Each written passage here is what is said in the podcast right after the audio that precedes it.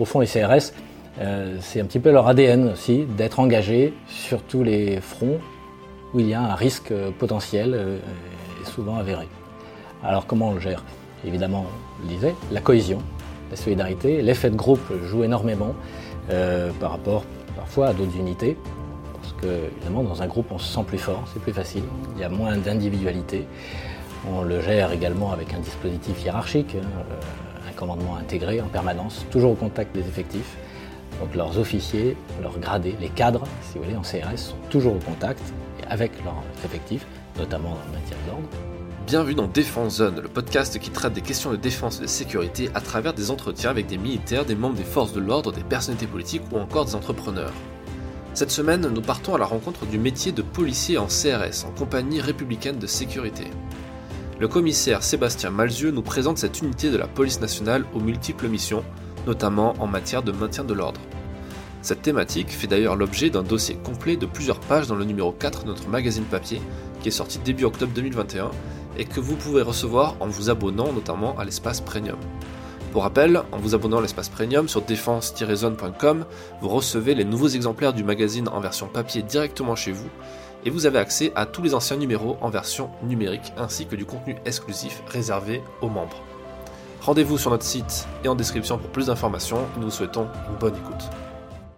Donc nous sommes avec le commissaire Sébastien Malzieux, directeur euh, zonal adjoint de la CRS Île-de-France. Est-ce que vous pouvez vous présenter, nous parler de votre parcours, euh, comment vous êtes arrivé euh, à ce poste?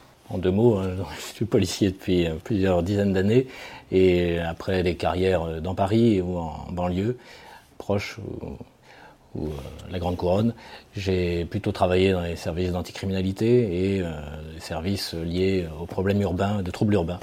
je suis arrivé en CRS il y a trois ans, donc je suis un jeune CRS comme chef d'état-major et puis on m'a proposé le poste de directeur adjoint que je n'ai pas refusé. D'accord. En quoi consistent vos missions ici? Mes missions ici, eh c'est de gérer les 2500 policiers, euh, participer, on va dire, au pilotage d'une grosse direction qui, euh, qui, qui euh, rayonne en fait sur une douzaine de compagnies et sur 2500 policiers et personnel administratif. Voilà, donc la mise en condition des unités et la mise à disposition de ces unités auprès des préfets qui, qui les sollicitent. On a évidemment cette responsabilité sur les personnels que nous gérons en direct, mais nous avons également à disposition les compagnies qui viennent de province et que nous employons en région parisienne, parce qu'évidemment les compagnies parisiennes n'y suffiraient pas pour euh, régler euh, et pouvoir participer aux opérations de maintien de l'ordre dans la capitale notamment. D'accord. Les CRS ne font que du maintien de l'ordre ou il y a aussi d'autres types de missions? Il y a beaucoup d'autres missions. Hein. Les CRS, évidemment, on, connaît surtout euh, les missions de maintien de l'ordre, de maintien de l'ordre, de rétablissement de l'ordre, d'encadrement des événements festifs ou revendicatifs. Mais il y a également beaucoup d'autres missions. D'abord, l'appui à toutes les autres directions actives, parce que les CRS, c'est une réserve générale de la police nationale, même une réserve gouvernementale hein, à disposition du ministre de l'Intérieur. Donc, le maintien de l'ordre, l'appui aux autres directions, la sécurisation, et on voit aujourd'hui euh, de plus en plus hein, au profit des, directions départementales de la sécurité publique, c'est-à-dire des commissariats de police, notamment en banlieue, mais aussi évidemment euh, l'appui à la police aux frontières, la lutte contre l'immigration euh, clandestine. Nous le faisons sur un tout point du territoire, notamment sur les zones transfrontalières comme Calais, mais dans les zones portuaires, aéroportuaires, etc. Nous avons également un engagement qui est également très très fort sur toutes les opérations euh, côtières, puisque nous disposons aussi de, plongeurs, de bateaux. Nous avons les missions de secours aux populations euh, classiques, qui sont un peu dans l'ADN des CRS, les nageurs sauveteurs et les euh, montagnards, les secouristes montagnards que vous avez déjà interviewés. Exactement, dans une, précédente interview avec Nadège, CRS de montagne. Qui était une candidate cela. J'oubliais évidemment la protection des hautes personnalités, parce que nous avons aussi une CRS euh, au sein de la direction centrale des CRS, et il se trouve qu'elle est affectée, elle est euh, sous euh, notre commandement, c'est la CRS numéro 1, qui, elle, n'est pas une unité de maintien de l'ordre, ni une unité de secours, c'est une unité de protection qui est mise à disposition notamment du service de la protection, le SDLP, et qui participe à la protection des plus hautes personnalités de l'État. D'accord. Voilà, schématiquement ça, fait beaucoup de, missions différentes. les CRS en France, vous, avez, vous, savez combien, combien il y a de CRS en France? Oui. 13 646. D'accord, ok. Euh, c'est quoi la, formation, euh, comment se déroule la formation des CRS La formation des CRS, alors d'abord, ce sont des gardiens de la paix, hein. bon, on va prendre les gardiens de la paix, mais tous les corps de la police sont représentés au sein des CRS. Les personnels administratifs, les personnels techniques et les personnels actifs, c'est-à-dire les policiers, avec des, des adjoints de sécurité d'ailleurs, qu'on appelle aujourd'hui les policiers adjoints, les gardiens de la paix, des officiers et des commissaires de police. Alors, pour les gardiens de la paix, qui sont les plus nombreux, la formation, euh, d'abord, ils sont formés dans les écoles de police, classiquement, c'est-à-dire le socle de formation euh, initiale des gardiens de la paix. Lorsqu'ils sortent d'école et qu'ils se destinent à être CRS, c'est-à-dire lorsqu'ils sont bien classés et qu'ils peuvent euh, prétendre à, être affectés au sein d'une CRS, eh bien, juste avant d'être affectés, ils font l'objet d'un module spécifique, ce qu'on appelle un module d'adaptation au premier emploi, et qui est un premier stage de trois semaines, pendant lequel eh bien, euh, euh, ces, gardiens de la paix vont pouvoir s'initier aux, techniques et surtout aux moyens et aux matériels qu'on va mettre à leur disposition dans le cadre, de leur travail futur. Voilà, donc c'est d'abord un premier socle de trois semaines de formation initiale. Pour les compagnies autoroutières euh, dont je ne vous ai pas parlé avant, les compagnies autoroutières, qui sont au nombre de neuf sur tout le territoire, réparties sur le territoire, eh bien c'est la même chose. Trois semaines euh, d'un module d'adaptation au premier emploi pour les gardiens de la paix qui sortent d'école de police et qui, là aussi, vont travailler sur un vecteur extrêmement dangereux, les autoroutes. Et euh, donc une formation initiale qui est quand même assez solide et qui euh, fait suite à, en CRS, une formation initiale en CRS qui fait suite à une formation tronc commun, socle commun, initiale dans les écoles de police. Voilà pour ce qui est des jeunes recrues. Pour ce qui est des policiers qui, étaient, qui proviennent d'autres directions actives, notamment la sécurité publique. Hein, les gens demandent leur mutation en CRS. Ceux-là font également l'objet euh, d'un stage et d'une formation initiale CRS qui s'appelle plus euh, le module d'adaptation au premier emploi, mais qui s'appelle le stage de spécificité CRS. Et là, on repart sur trois semaines pour les unités de maintien de l'ordre et deux semaines pour les unités autoroutières. Donc voilà ce qui est euh, de la formation initiale, on va dire. Les officiers reçoivent aussi une période d'adaptation à l'emploi qui est de quatre semaines pour les officiers. Ouais. Donc on a, au-delà des séquences de formation initiale des officiers ou des gardiens de la paix, voire des commissaires de police, lorsqu'ils rentrent en CRS, au sein de la direction centrale des CRS, ils font à nouveau l'objet d'un cursus de formation initiale. La formation continue, euh, quant à elle, est extrêmement riche et développée, puisque chaque agent euh, a 25 jours par an de formation, ce qui est quand même considérable rapport à ce qu'on peut connaître. Je ne sais pas si dans tous les métiers c'est le cas. Mais en tout état de cause, en CRS c'est le cas. Voilà. Donc 25 jours. Il y a plusieurs types de formations, des formations collectives évidemment, pour l'entraînement, pour euh, le recyclage, euh, évidemment, pour pouvoir utiliser un certain nombre de moyens, des grenades, euh, des, armes ou des moyens de force intermédiaire. Il faut être non seulement habilité, avoir suivi un stage qui permet d'utiliser ces moyens, et puis régulièrement des stages de recyclage. Donc tout ça s'inscrit dans euh, ces formations continues, évidemment le tir, et puis plus globalement les manœuvres et autres, euh, et autres spécificités euh, CRS. Là évidemment j'évoque surtout le maintien de l'ordre, mais dans les autres disciplines c'est la même chose.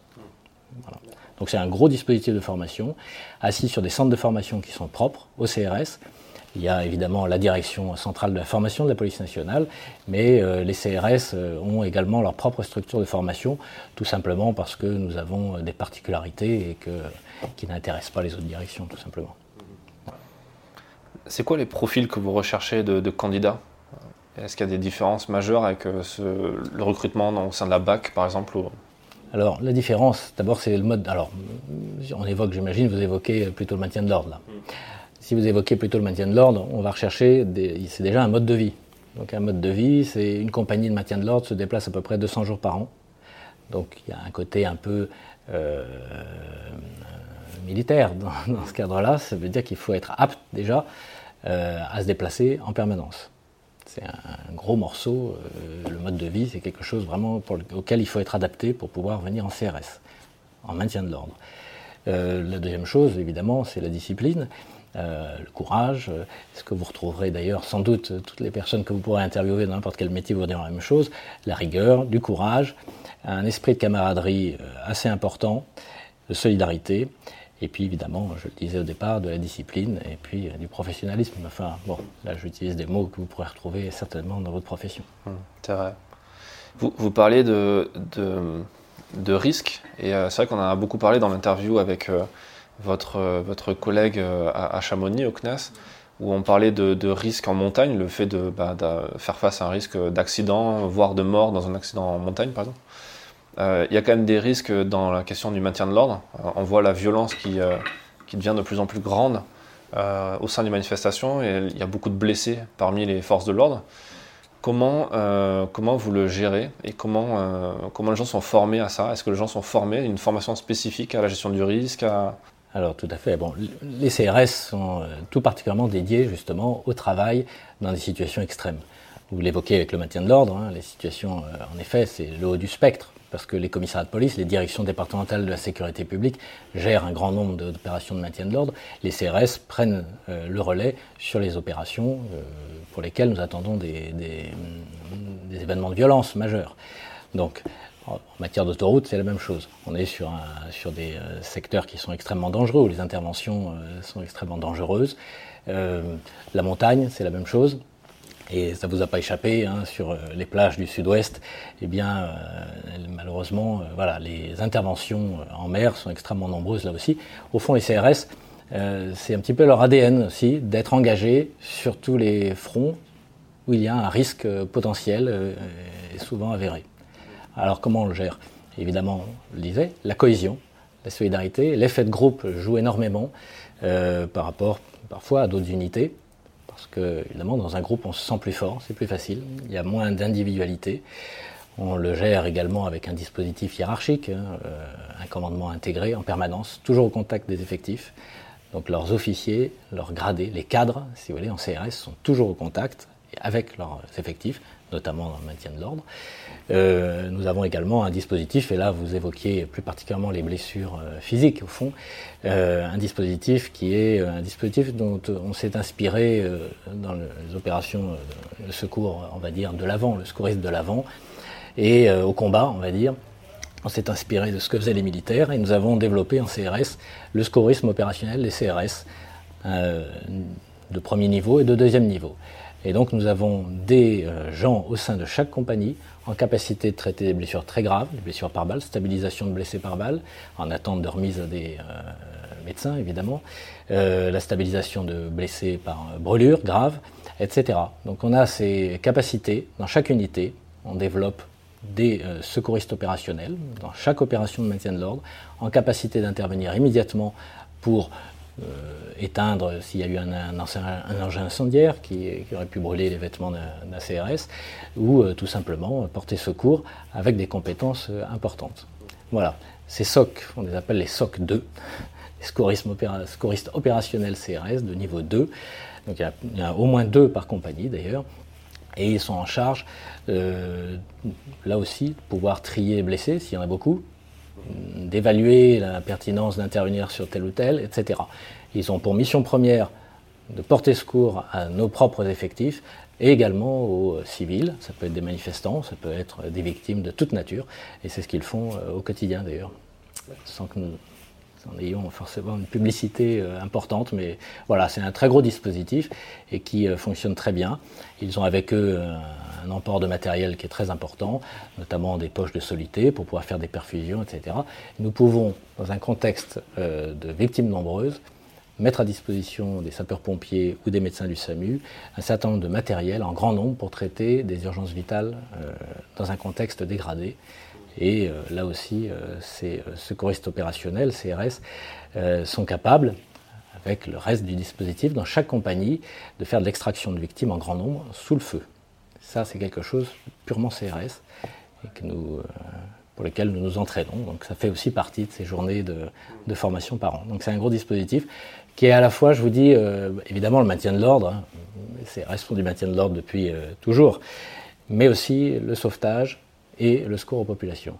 C'est vraiment un double ADN de ce point de vue-là et la protection évidemment. Donc voilà comment, comment on gère ces risques. D'abord en, faisant beaucoup de formation, formation et donc en délivrant des compétences à nos, effectifs. et puis en étant avec eux tout simplement, cet esprit de solidarité aussi, et puis des dispositifs pour permettre eh bien, tout simplement de faire en sorte que les blessures soient le moins graves possible et qu'on puisse les traiter le plus rapidement possible. C'est un dispositif qui marche bien. D'accord. Ça, c'est un dispositif relativement récent, du coup? Euh, depuis 2012, il a été initié ce dispositif. Alors, euh, il a été d'abord réfléchi, et puis euh, ensuite, évidemment, avec les attentats, notamment les tueries de masse, il a pris tout son sens, si vous voulez, parce que justement, on est en capacité, avec une compagnie, d'extraire un grand nombre de victimes dans une zone où il y a des tirs d'armes à feu, et tout en les triant de manière efficace et en apportant les premiers soins. Des garrots, et puis en apportant du matériel aux secours médicaux. Donc voilà, c'est vraiment quelque chose qui est extrêmement développé. Dans chaque compagnie, vous retrouvez euh, ce dispositif en capacité de fonctionner, euh, d'ailleurs qui fonctionne euh, régulièrement, la plupart du temps pour des, pour des blessures qui sont peu graves, mais comme vous l'avez souligné, hein, dans le cadre du maintien de l'ordre, on reçoit des projectiles et on a évidemment travaillé sur les équipements, vous l'avez dit tout à l'heure, avec euh, mon homologue de la gendarmerie nationale. Mais voilà, les CRS aussi, évidemment, hein, tout ça. La prospective, c'est quelque chose que l'on fait en permanence. On travaille sur les futurs euh, équipements et on fait ça en permanence. Les tissus les plus inifugés possibles, les casques qui résistent mieux, euh, le compromis, comme d'ailleurs certainement vous connaissez ça avec les militaires, hein, le compromis entre la mobilité et la protection la plus efficace pour nos personnels. Voilà, donc c'est vraiment de cette nature. Voilà comment on prend en compte le risque pour nos hommes il y, a, une montée en puissance du coup de, des, violences, une montée en puissance de, au niveau des forces de l'ordre aussi de l'équipement. Il y a une volonté de, de, développer de nouveaux équipements, de nouvelles procédures, comme ça, de nouvelles doctrines En permanence. En permanence. Nous avons d'ailleurs, la direction centrale des CRS, un bureau de prospective, un bureau de prospective et de réflexion tactique qui travaille en permanence. On a notre doctrine, on va dire, opérationnelle et tactique euh, évolue d'ailleurs, elle vient d'évoluer euh, très récemment, hein, notamment dans le cadre du schéma national du maintien de l'ordre, mais plus globalement, c'est quelque chose qui est vraiment euh, travaillé en permanence. Voilà. Il y a un bureau qui travaille en permanence sur ces sujets. Chaque opération de maintien de l'ordre, chaque opération de sécurité routière, chaque opération en montagne, chaque opération en mer, etc., fait l'objet de rétex. Voilà, on a vraiment la, une fibre pour le rétex qui est extrêmement développée et c'est quelque chose qui est fait de manière systématique, sauf quand euh, vraiment une opération euh, n'a donné lieu à aucune intervention évidemment. Mais dans une grande euh, majorité de cas, il y a des rétex et en permanence nous réévaluons nos techniques et la manière dont nous manœuvrons, la manière dont nous utilisons les moyens, les moyens que nous utilisons. Vous savez qu'on a baissé, on va dire, l'intensité de certains moyens. Hein, et euh, voilà, donc on les, nous faisons des essais en permanence. C'est quelque chose qui est fait au niveau de la direction centrale, mais c'est fait également euh, là, euh, au niveau de la zone Paris. Hein, en permanence, nous évaluons les, nos process et nos moyens. Et est-ce que vous regardez un petit peu ce qui se passe à l'étranger aussi? Je pense par exemple à des événements comme à Hong Kong, où la police a été obligée de, s'aligner à un niveau de violence et à un niveau aussi d'ingéniosité de la part des manifestants avec l'utilisation de lasers, de, de cônes pour arrêter des euh, de cônes routiers pour arrêter des, lacrymogènes. Est-ce que vous regardez ça en vous disant peut-être que ça, ça va arriver en France, du coup il faut s'adapter aussi euh Comme je vous le disais, hein, voilà, on a ce bureau de réflexion et de prospective hein, à la direction centrale et en effet ces choses-là sont en permanence euh, regardées. On regarde un petit peu ce que font aussi nos voisins européens évidemment. Hein. Quand je dis un petit peu, c'est un mot, c'est un euphémisme. Nous faisons beaucoup de coopération internationale. La direction centrale des CRS est impliquée dans un certain nombre d'actions à l'étranger, sur tous les continents, pour euh, bien évidemment exporter nos savoir-faire et on en profite évidemment pour, euh, pour voir ce qui se fait ailleurs, voir de quelle manière ça se fait, quels, sont aussi les cadres juridiques, parce que c'est pas le tout d'avoir des moyens, il faut aussi avoir un cadre juridique qui permette de, de, les utiliser.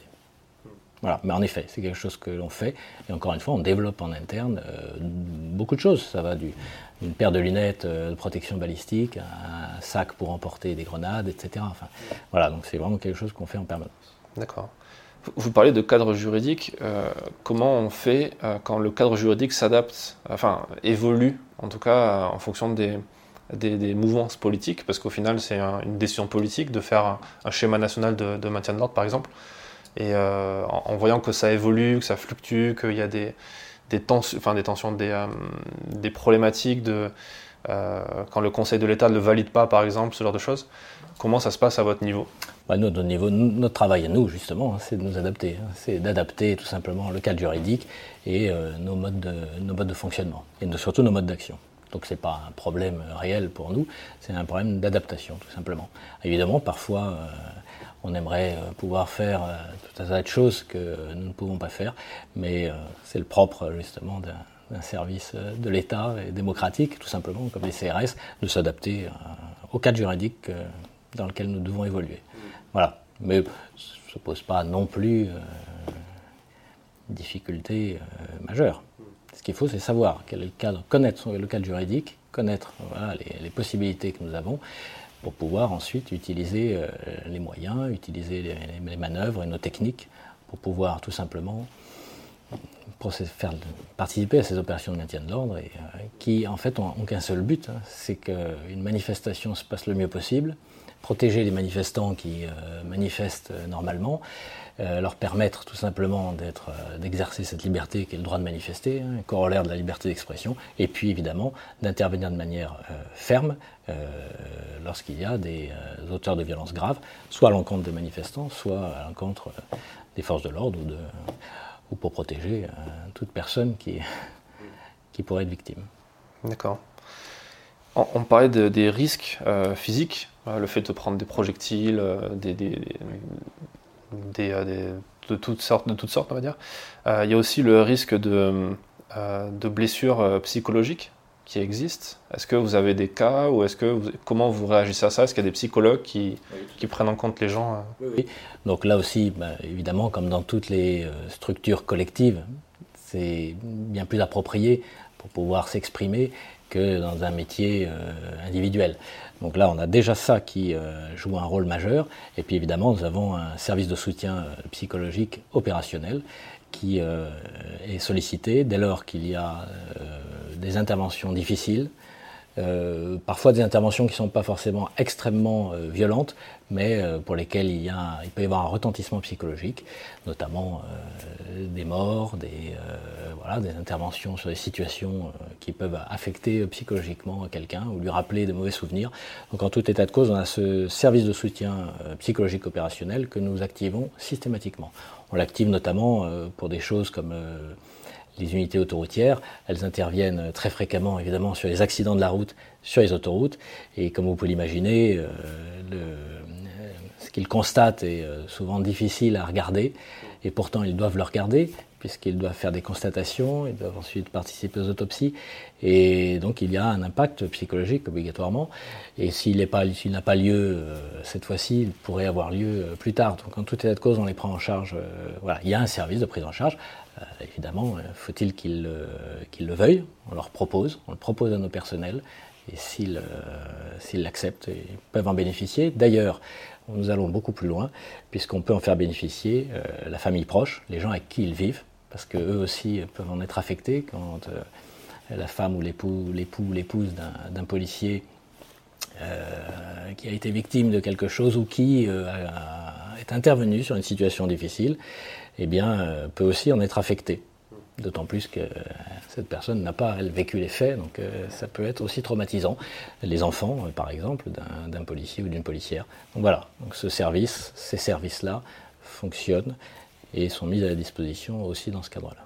D'accord.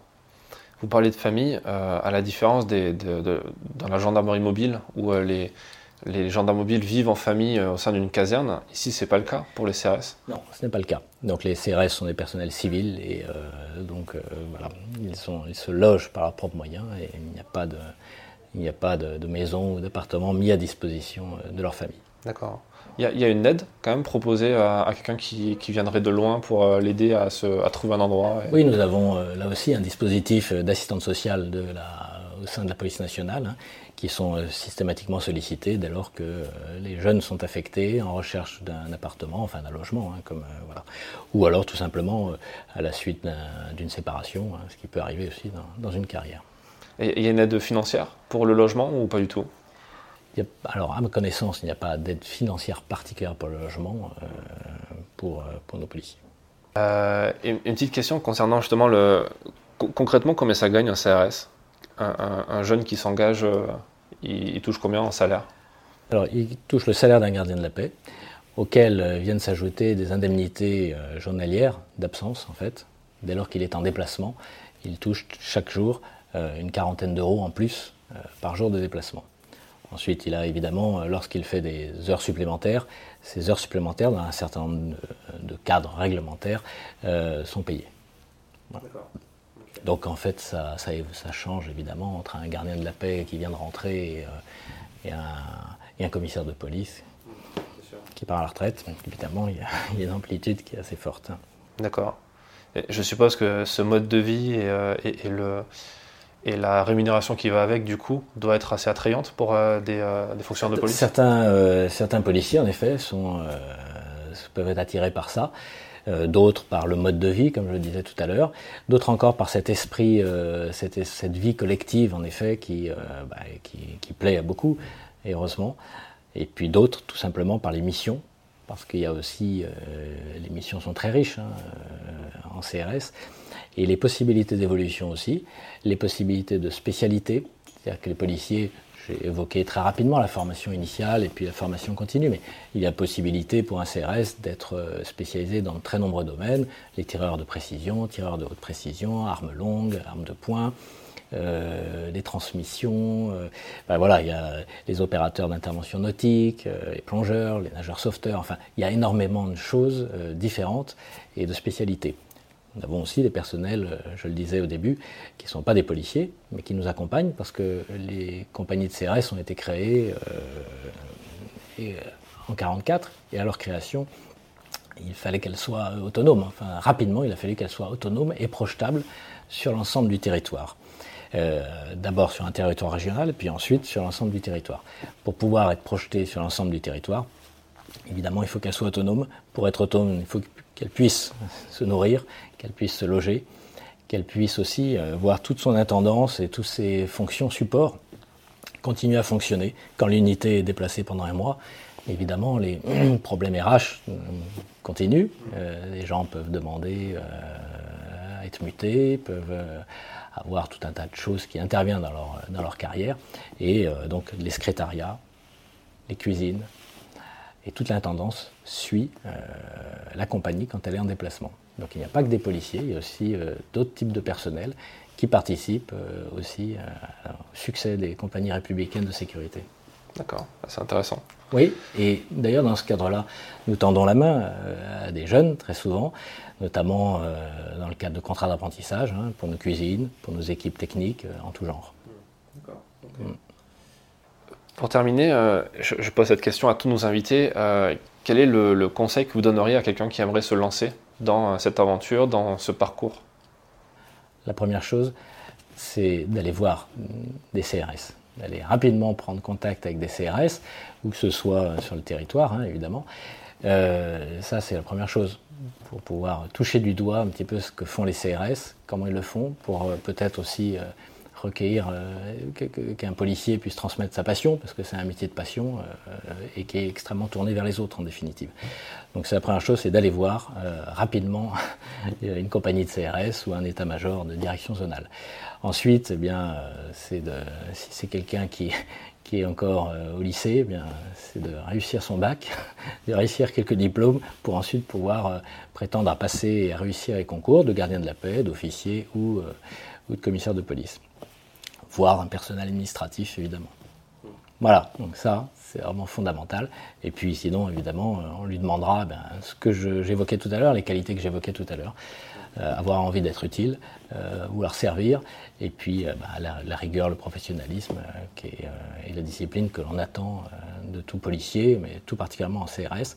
Pourquoi? Parce que dans les opérations les plus difficiles, la discipline compte et elle est fondamentale, puisque nos unités ont une résistance au choc qui est forte. Elles, les ont, elles ont cette, résistance, cette résilience, parce que les personnels sont formés, parce que les personnels sont encadrés et parce qu'ils sont disciplinés. Et c'est dans les moments les plus difficiles, quand euh, les unités sont prises à partie euh, avec des jets de projectiles ou des engins incendiaires, eh bien que la discipline est importante, parce que c'est dans la retenue et dans l'usage modéré et surtout gradué de, la force que, ben, qu'on tire toute notre toute l'utilité des CRS. Voilà, nous sommes des experts du maintien de l'ordre, hein, comme les gendarmes mobiles que vous avez dû rencontrer. Et à ce titre, voilà, ce sujet est fondamental. Donc voilà les, qualités qu'on attend d'un jeune ou d'une jeune femme pour intégrer les compagnies républicaines de sécurité. Premier officier est entré en 1992, la première femme officier en CRS. C'est un, métier qui est très féminisé, justement?